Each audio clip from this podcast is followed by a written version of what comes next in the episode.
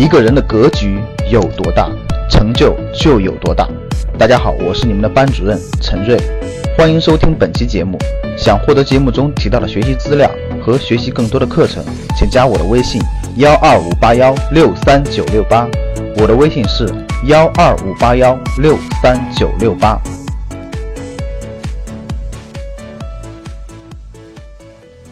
这两天可以说是整个资本市场都不太好，不管是债券市场还是股票市场，都下滑的比较严重。但是呢，在这种形势下，好的公司就会有不同的举动。什么样的举动呢？那我给大家举两个案例。第一个，就在五月十号，复星医药的大股东同时在香港市场和国内 A 股市场。增持复星医药五千万左右，大股东花真金白银去增持自己的上市公司的股票。复星的大股东曾经在二零一六年初，大股东认为当时是一个低点的时候，十八、十九块钱左右的时候，也大量增持过自己公司的股票。可以说，在过去这一年半当中，人家不断的增持，现在已经三十左右了，人家又花五千万增持。大家想一想。这彰显出来的是一种大股东对自己上市公司的信心。第二个案例就是格力的董明珠，格力的董明珠在市场这么不好、大幅波动的情况下，哈，在五月十号左右，又以三十一块七毛六的价格购入了格力电器三万股，投入了九十五万，将近一百万。市场越不好的时候，大股东或者实际控制人哎，不停的增持。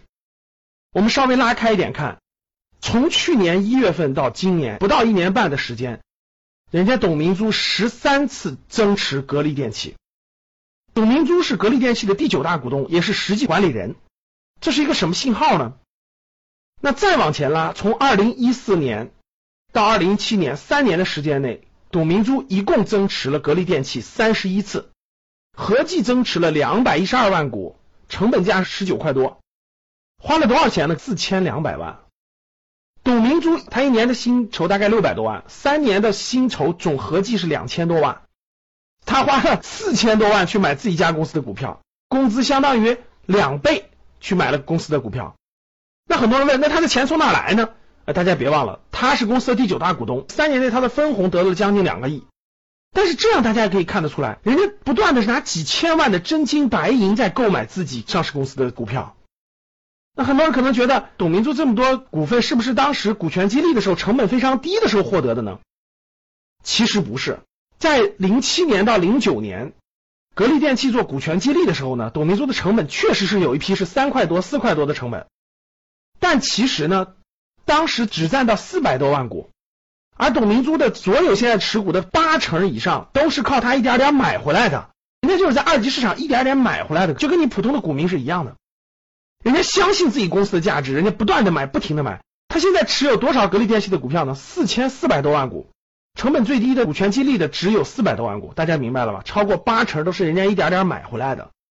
特别是最近一年半的时间，真的是花的都是真金白银买回来的。人家现在三十多块钱还敢增持。通过这两个案例，我想告诉各位的就是，什么是好的公司呢？最近这两天市场波动很大，很多公司都在回调，都在下跌。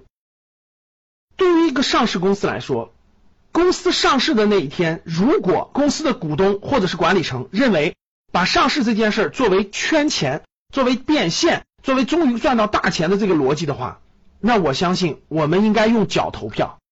如果一个公司的大股东、一个公司的实际管理人不断的卖出股票的话，那他根本没有信心长期经营这家公司，我们坚定不要持有。如果一个公司大股东或者实际管理人不断的用真金白银，而且是用大钱啊，不停的买入，不停的买入的话，那其实这是非常重要的一个信号，告诉我们这个公司有信心、有价值。大家不要被市场的波动所影响了。市场上三千多家公司里头有没有好公司？有，一定有。最近大家去看，像贵州茅台、像中国平安这样的，它本身有巨大价值的公司，其实它并没有创新低，而是在不断的创新高。这么多上市公司当中，一定有好的公司。我们用价值投资的方法和逻辑去选出好的公司，坚定不移的持有，耐心的持有。其实是你分享公司价值的一部分，是你投资理财获得正向收益的不多的为数不多的正确的方法。你是否关心和留意了好公司的大股东或者实际控制人，他们用真金白银增持自己的公司呢？这可是你未来投资生涯中应该关注的一个重要的事情。好的，非常感谢大家。如果你觉得我的节目好，欢迎大家分享到朋友圈，与朋友分享，也欢迎大家留言互动。